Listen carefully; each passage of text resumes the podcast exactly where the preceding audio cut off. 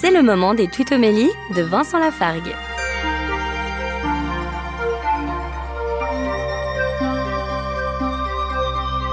Au livre de Ben Sira le sage, qu'on appelle aussi l'ecclésiastique dans certaines Bibles, chapitre 3, verset 17, il nous est dit Mon fils, accomplis toutes choses dans l'humilité, et tu seras aimé plus qu'un bienfaiteur.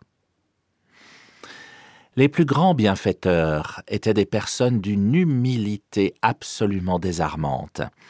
Accomplissons donc toutes choses dans l'humilité, et nous serons vus comme des bienfaiteurs aimés par le Seigneur de cette manière. Retrouvez Vincent Lafargue sur sa chaîne YouTube, Serviteur quelconque.